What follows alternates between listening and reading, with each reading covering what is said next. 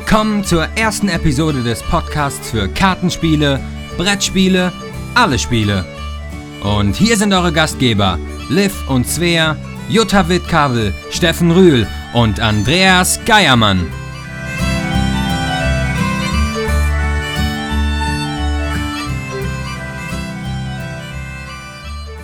Willkommen bei den Würfelwerfern, dem neuen Podcast für Brett, Karten und Würfelspiele. Wir begrüßen ganz herzlich den, Andreas. die, Svea, den, Steffen, die Liv und Jutta.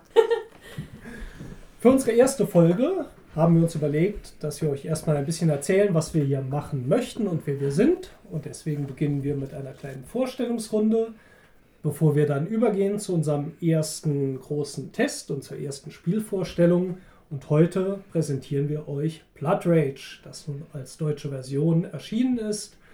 Und nun fangen wir erstmal an, euch zu erzählen, wer wir sind.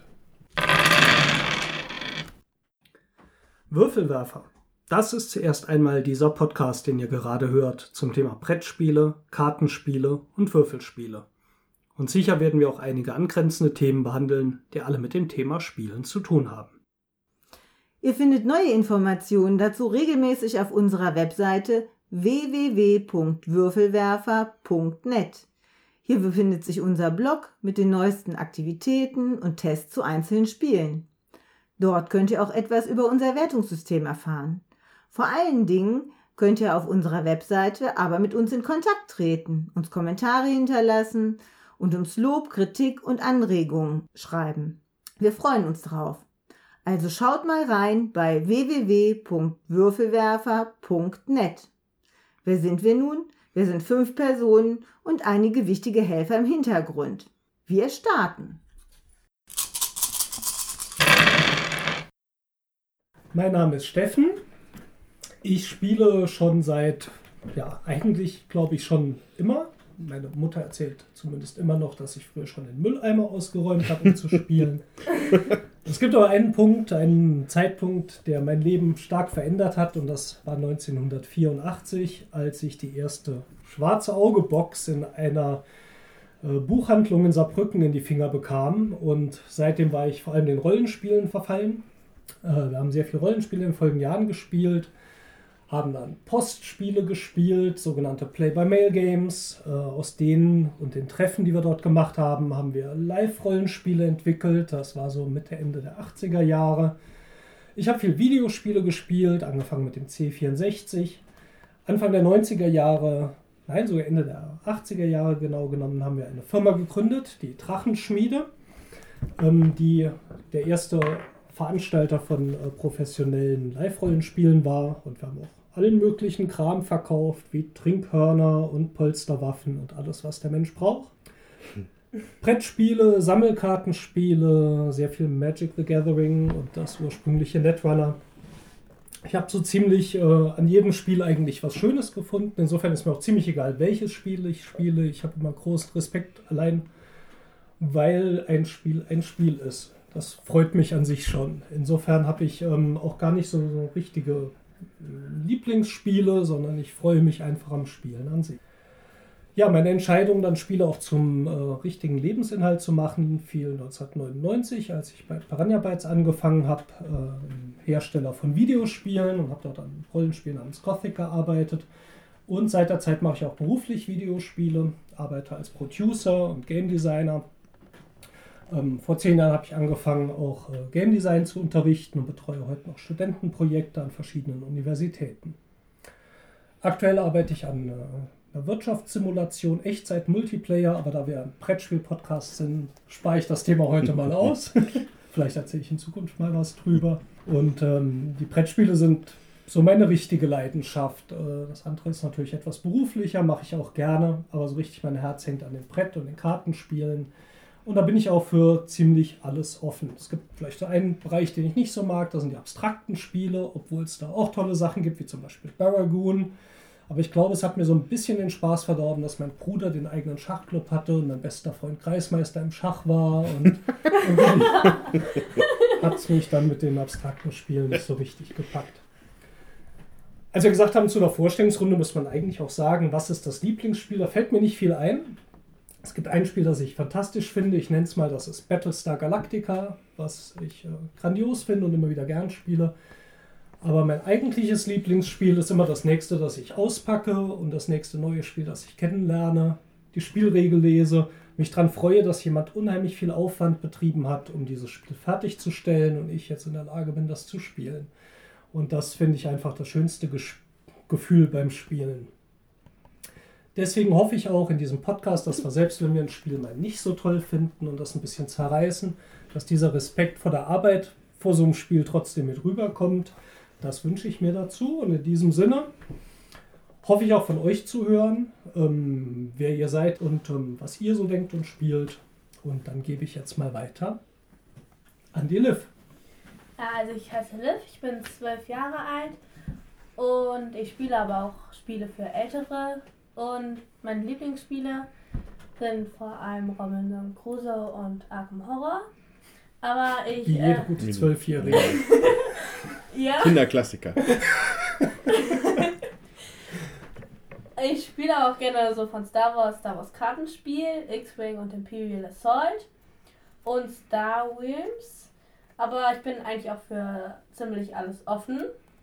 Äh, sonst außer Spiele spielen hatte ich auch schon zwei kleine Spieleideen. Ich turne gerne und schwimme und spiele auch gerne Klavier.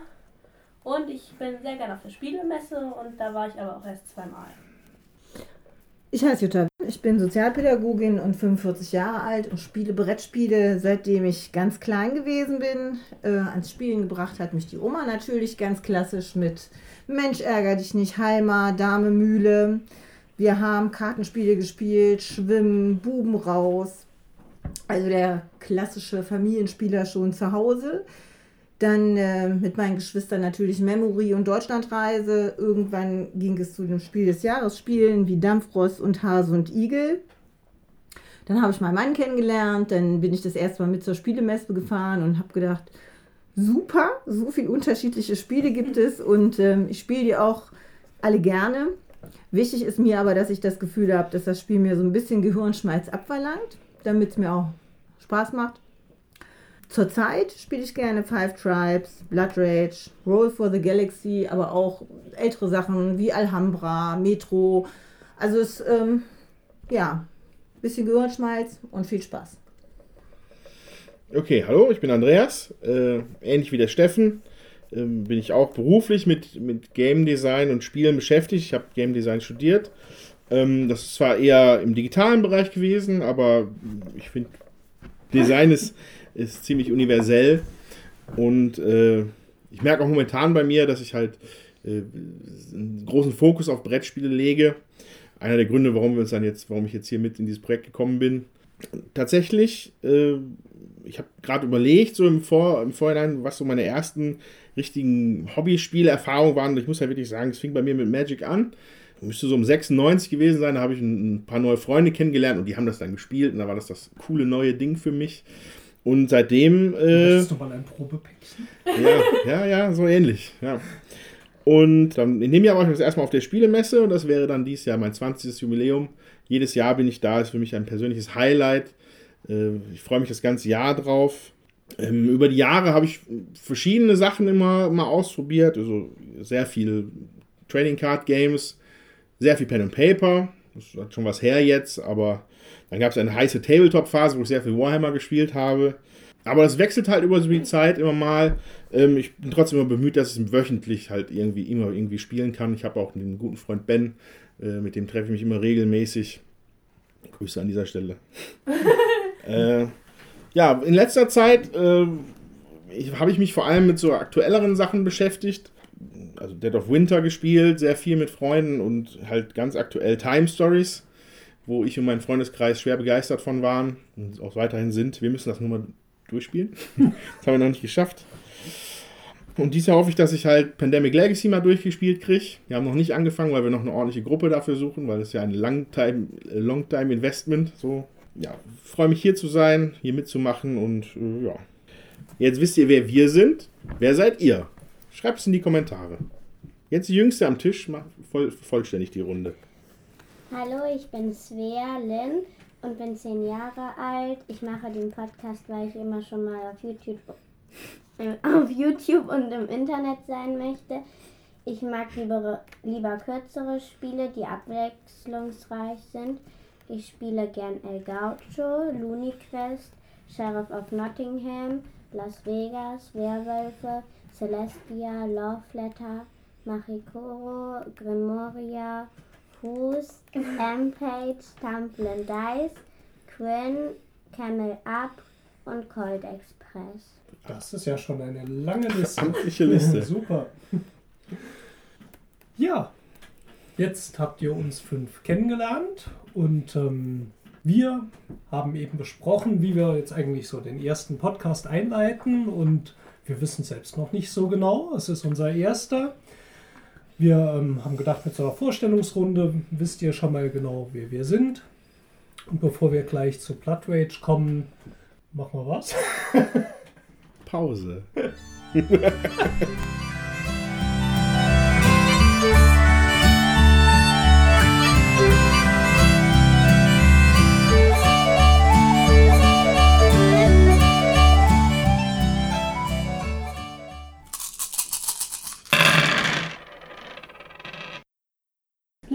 Zuhörer, wir präsentieren euch heute das Spiel Blood Rage von Eric M. Lang, die Deutschversion für zwei bis vier Spieler ab 14 Jahren. Was ist Blood Rage? Blood Rage ist nichts anderes als das Ende der Wikingerwelt in einer Box. Ragnarök ist über Midgard eingebrochen und vier Wikinger-Clans kämpfen um Ruhm und Ehre. Nur ein ehrenwerter Tod Bringt Ruhmespunkte. bringt Ruhmespunkte. Auf dem Spielplan gibt es neun Gebiete und jeder Clan möchte diese Gebiete plündern, um seinen Clan in verschiedenen Eigenschaften zu verbessern und dabei immer mehr Ruhm zu sammeln. Plündern ist toll, aber die anderen Clans, die haben meistens was dagegen und verhindern das Plündern, indem sie ihre Miniaturen, ihre Wikinger in diese Gebiete ziehen können und es kommt dort zu großen Schlachten. Nur der stärkste Clan gewinnt die Schlacht. Zum Glück gibt es noch überraschende Handkarten, die den Ausgang der Schlacht unberechenbar machen und von denen jeder Spieler, der an der Schlacht teilnimmt, eine ausspielen kann. So kann ein geschickter Schachzug selbst daraus bestehen, dass man seine Krieger abschlachten lässt, aber durch die ausgespielte Karte für jeden getöteten Krieger zwei Ruhmpunkte bekommt.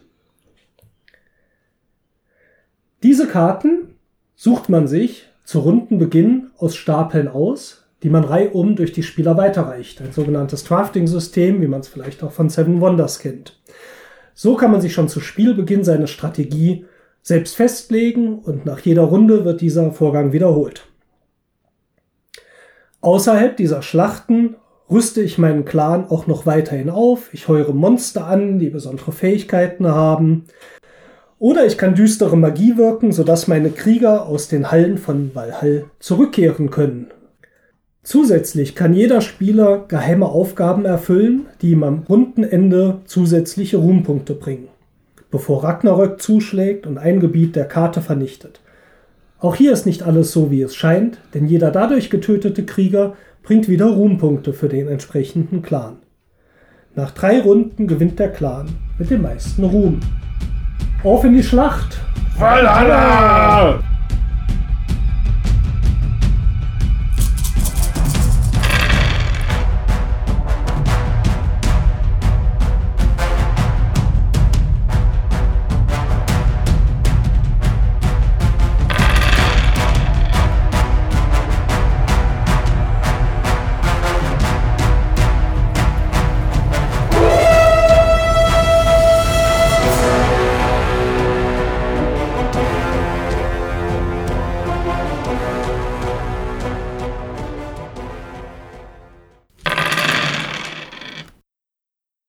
Wir haben nun circa 90 Minuten Blood Rage gespielt. Hier kommt unser Fazit.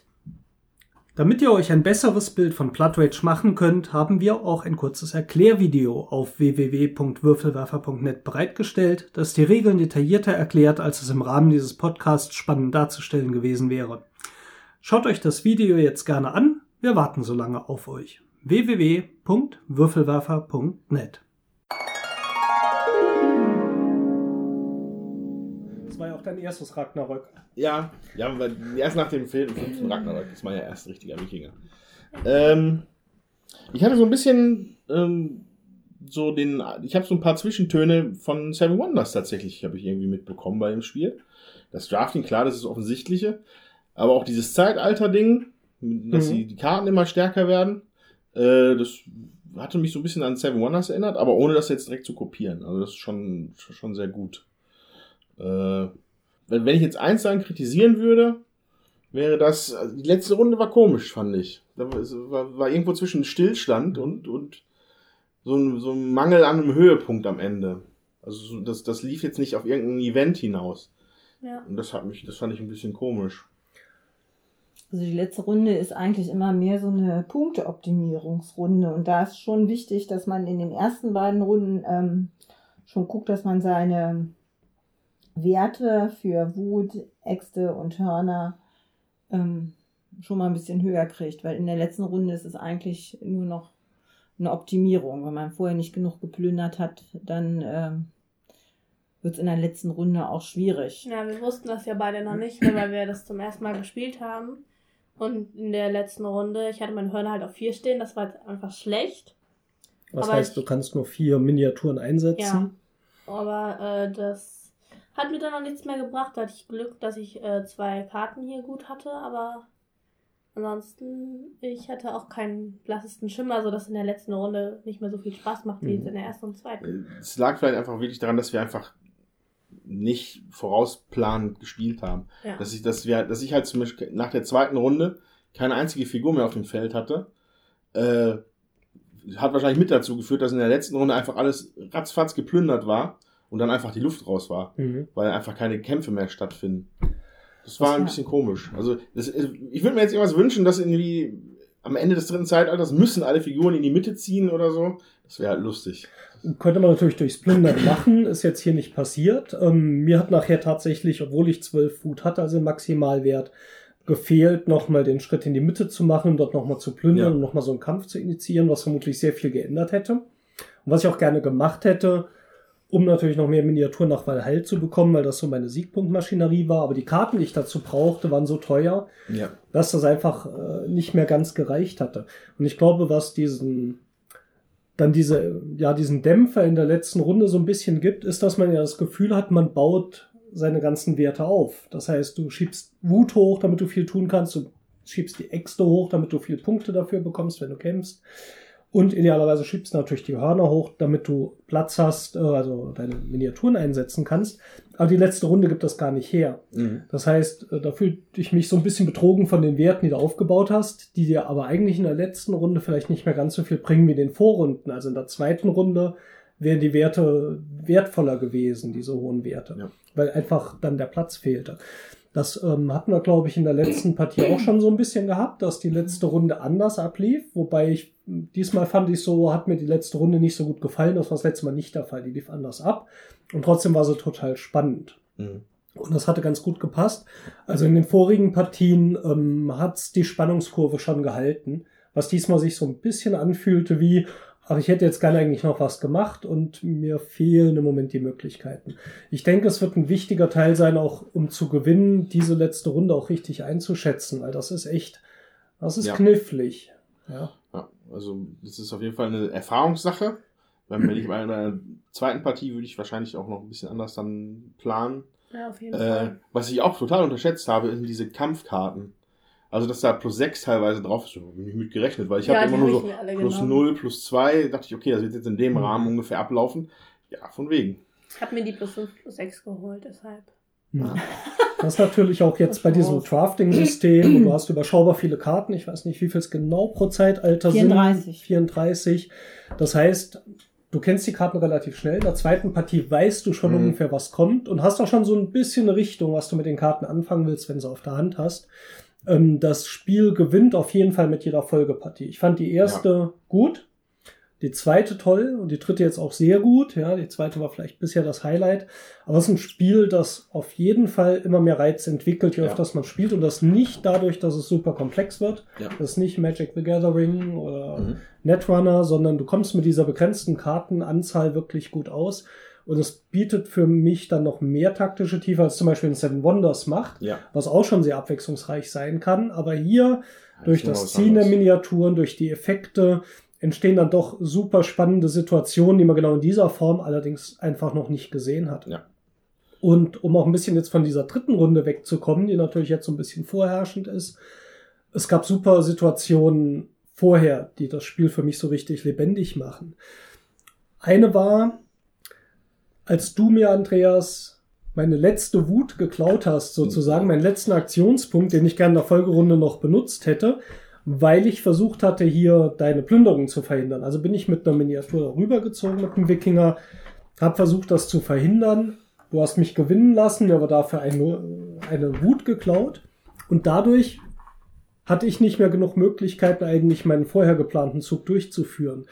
Und das zeigt, in welche Fallen man halt auch hier tappen kann. Ja. Was du vorhin sagtest, man muss echt, also es ist tricky, da muss man Ja. wirklich genau überlegen, da kann man auch Fehler machen, die das Spiel bestraft, ähm, die einen dann auch wirklich zurückwerfen. In dem Fall hatte ich tatsächlich noch Glück gehabt, ich hätte auch noch tatsächlich meine ähm, Region und meine Punkte, die ich durch die Aufgabe dann bekommen hätte, auch noch verlieren können durch diesen Fehler. Das ist zum Glück nicht passiert.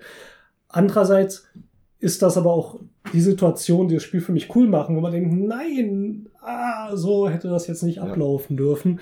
Und das macht es für mich total stark. Da laufen echt äh, Geschichten ab. Also das ist für mich ein super thematisches Spiel. Mhm. Nicht nur durch das, den Wikinger-Background und die tollen Miniaturen und die passenden Karten, sondern durch das, was sich auch im Spiel entwickelt.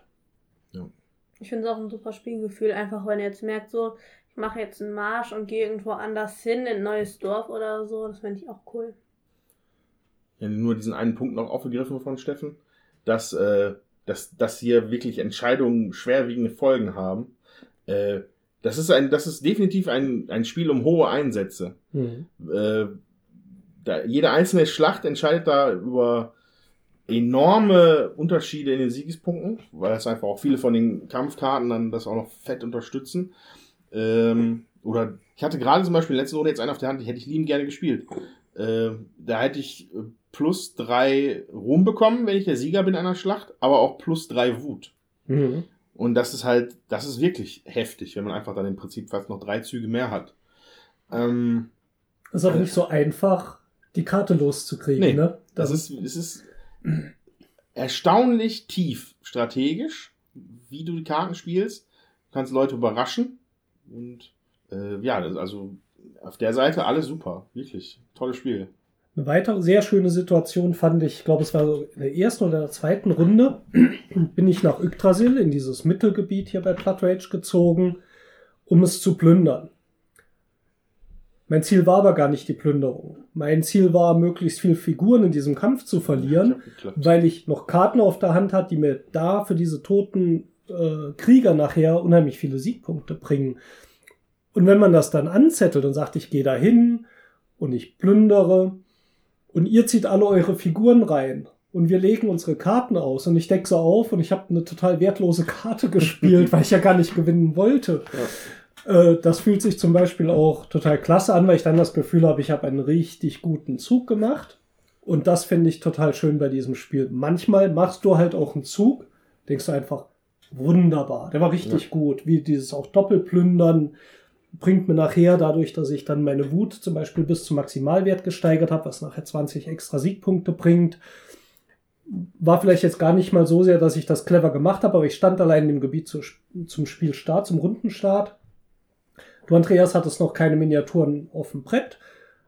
Jutta und Liv konnten natürlich gar nicht sich jetzt überall hinstellen. Das heißt, ich stand dort allein, ich konnte plündern, ich konnte nochmal plündern und habe dadurch auch Siegpunkte gemacht. Das fühlte sich dann auch einfach echt gut an, weil man über sehr viele verschiedene Geschehnisse, sage ich mal, einen guten Zug macht und Punkte absahnen kann.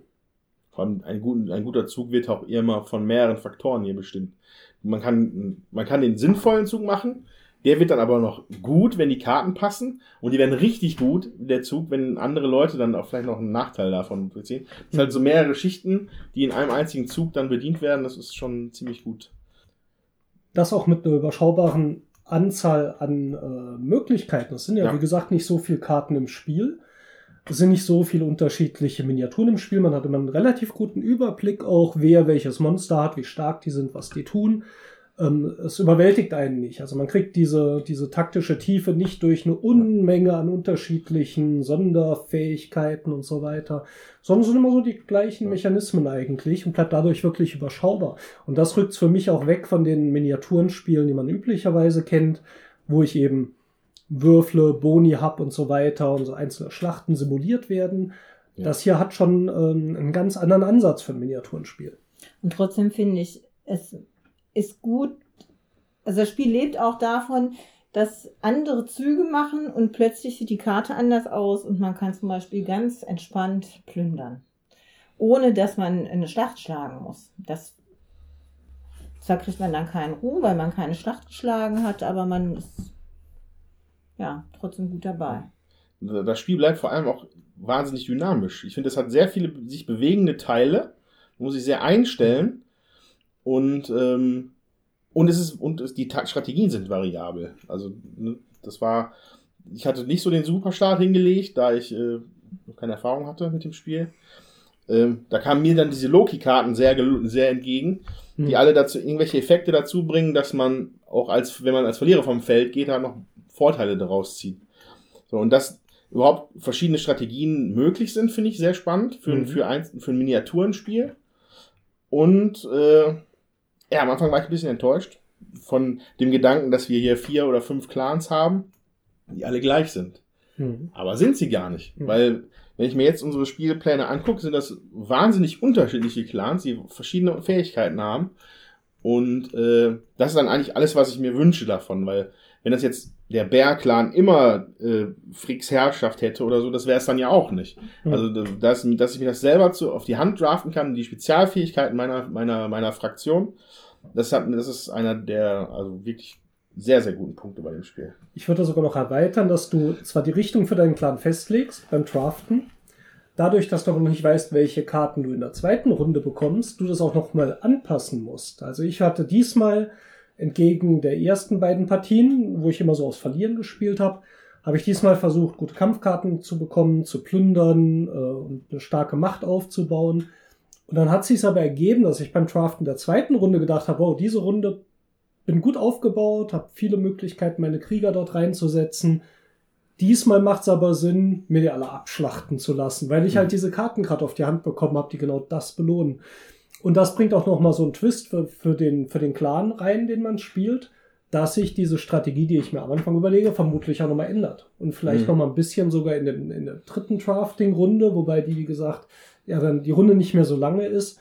Da ist das ein bisschen festgelegt. Aber es gibt auch noch mal so eine Änderung, so, so einen Kick in der Mitte. Ich muss noch überlegen, ist das eigentlich, was ich bisher aufgebaut habe, jetzt das Richtige? Oder ändere ich meine Strategie nochmal? So, Liv, wie hat dir denn Blood Rage gefallen? Wie war das Weltende aus Sicht einer zwölfjährigen Wikingerin? Also es gibt keine lange Wartezeit so zwischen den bei den anderen Spielern, wenn man nicht am Zug ist. Und die ähm, Karten, die bringen, die sind sehr witzig und bringen alles zum Hin und Her schwanken. Also am Anfang fand Schiffe. also am Anfang fand ich es etwas lustiger als am Ende, weil man da nicht mehr viele Möglichkeiten hat. Ähm, umso öfter man spielt, umso einfacher wird es auch. Ist aber auch nicht schwer am Anfang. Es ist gut, wenn man mit dem Stück Land, das untergeht am Ende, nach Valhall kommt, weil das viel Punkte bringt. Und das hatte ich am Anfang jetzt nicht unbedingt gedacht. Und man muss darauf achten, dass man die Hörner, also die maximale Anzahl Spielfiguren nicht Mhm. vergisst.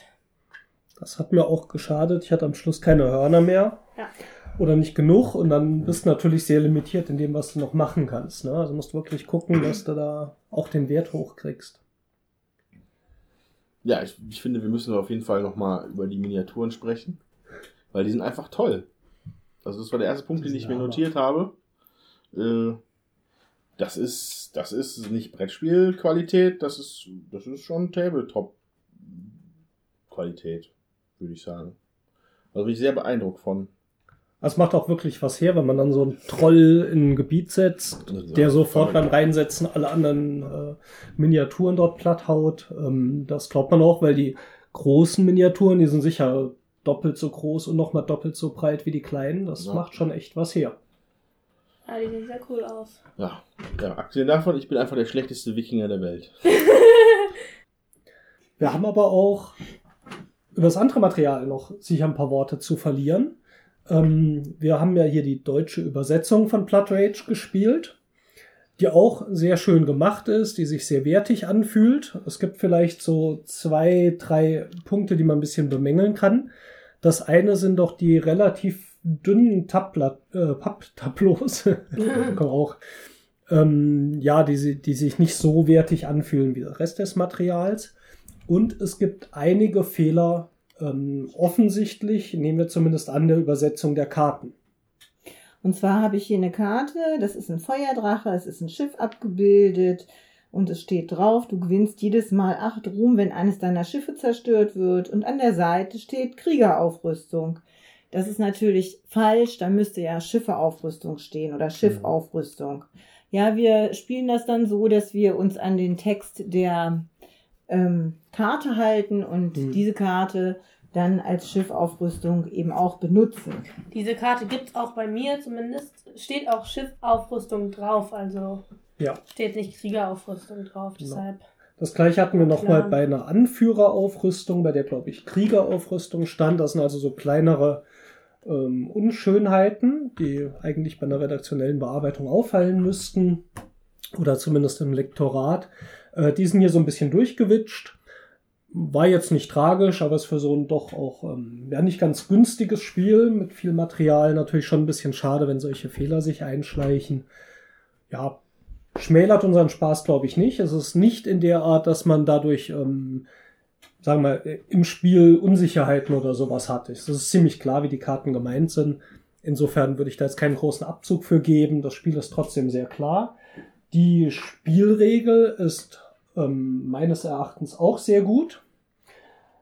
Ähm, es gibt auch hier nur einen kleinen Punkt, der mich noch ein bisschen stört. Und zwar, wenn ich ein Monster drafte und das ausspiele, dann bekomme ich die entsprechende Monster-Miniatur.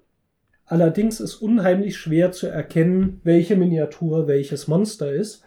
Und äh, sie sind auch in der Spielanleitung nicht benannt. Es hätte also wenig Aufwand, wenn der Name der einzelnen Monster hier in der Spielanleitung nochmal bei den einzelnen Miniaturen, die abgebildet sind, dabei gestanden hätte.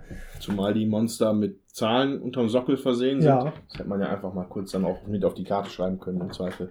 Insofern ist man beim Aussuchen der Monster immer noch so ein bisschen am Rätseln. Ist das jetzt hier der Krieger aus Chor oder wie das heißt? Oder ist das der Frostriese oder ist das der Zwerg? Da ist man so ein bisschen am Suchen. Das sind ähm, noch so ein paar Kleinigkeiten, die man durchaus hätte besser machen können. Alles in allem sollen wir mal noch eine Fazitrunde machen, dass jeder noch einen abschließenden Satz sagt.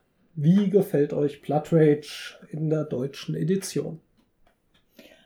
Also mir gefällt es sehr gut. Ich habe das ja jetzt äh, zum dritten Mal gespielt und alle drei Male gewonnen. Das ist natürlich klar, dass mir das auch gefällt. Also das, Blödes wenn man Spiel. gewinnt, Ja, direkt ein Punktabzug jetzt. ja, also wenn man gewinnt, ist natürlich immer schön. Äh, was mir daran gut gefällt, ist, obwohl das ja ein sehr kriegerisches Spiel ist und ich ähm, eigentlich gar nicht kämpfen mag, ist es so, dass es sich nicht so anfühlt, als äh, müsste man kämpfen. Also man kann das entscheiden, dadurch, dass man die Karten ausspielt und ähm, auch nicht genau weiß, hat der, welche Karte hat denn der Gegner dann äh, an zusätzlichen Stärkepunkten, macht es das Ganze auch so ein bisschen zufällig ähm, und man kämpft eigentlich weil man äh, eine Plünderung verhindern will oder weil man das Plünderungsplättchen haben will. Und es geht letztendlich gar nicht darum, denjenigen selber anzugreifen. Also das ist für mich total wichtig als, als jemand, der äh, so Kampfesspiele sonst gar nicht mag. Also mir gefällt es sehr gut. Ich spiele es gerne. Ich würde das auch immer empfehlen und wieder spielen. Noch zu den Kampfspielen, äh, zu den Kampfszenen, das soll nicht stimmen, wenn man halt verliert, weil man durch Wahl halt, halt viele Punkte auch bekommt. Also, ja. Ja, also ähm, allein schon dadurch, dass ich das Spiel jetzt direkt nochmal spielen würde, äh, das sagt mir, dass ich das schon sehr gut finde.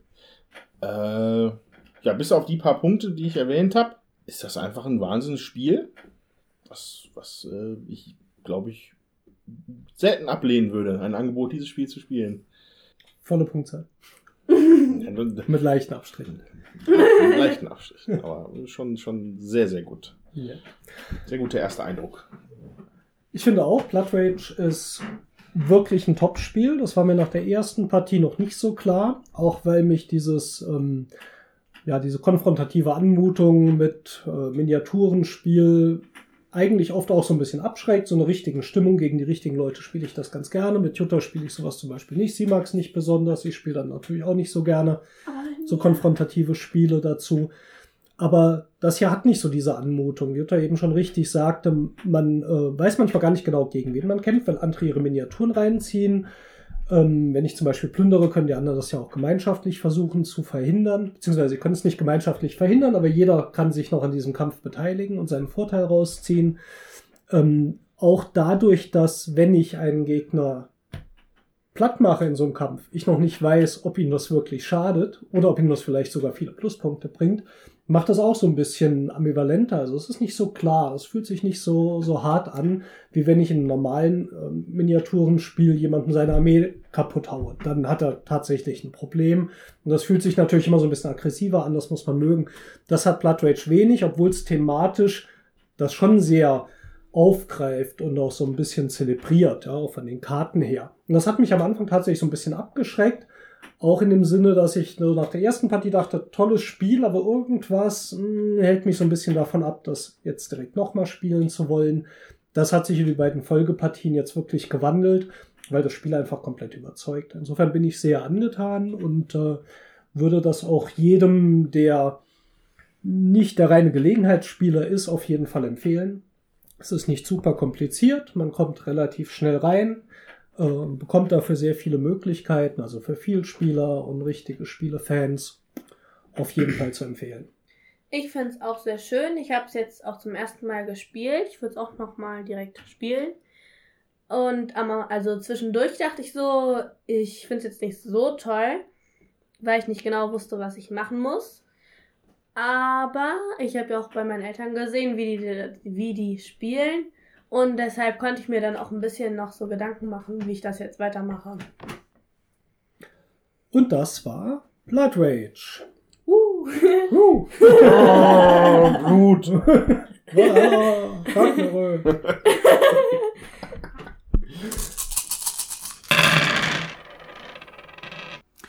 Das war es für heute und für die erste Ausgabe des Würfelwerfer Podcasts. Für uns waren es einige aufregende Wochen, um von den totalen Podcast-Noobs und WordPress-Banausen zu einer kleinen Gruppe zu werden, die einen Podcast in die Welt schickt, ähm, würfelt. Und wir hatten schon jetzt eine Menge Spaß dabei. Und ihr? Besucht uns auf www.würfelwerfer.net. Wir freuen uns auf euren Besuch und verbleiben bis zur nächsten Episode. Eure Würfelwerfern!